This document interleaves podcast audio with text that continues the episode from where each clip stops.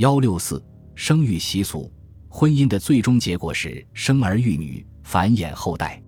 宋人的生育礼俗尤为隆重。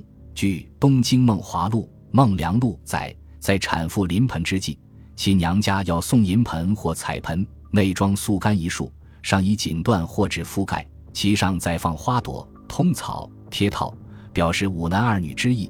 还有彩花鸭蛋一百二十枚、膳食、羊、生枣等送至许家，其名叫催生礼。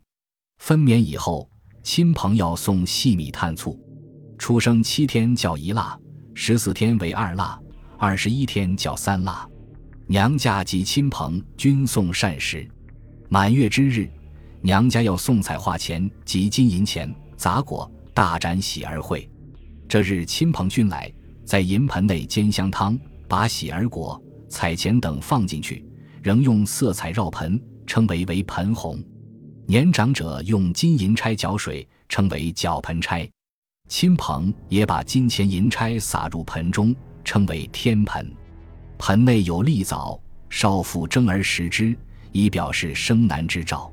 小儿洗完澡、剃完发以后，转入保姆房中，叫一颗，到一百天。也要宴请宾客，至一岁叫周岁，在中堂之内摆列父祖告敕，金银七宝玩具、文房书籍等，让小儿坐于中间，观其先抓何物，以示日后从事何种职业。这叫做拈周十岁。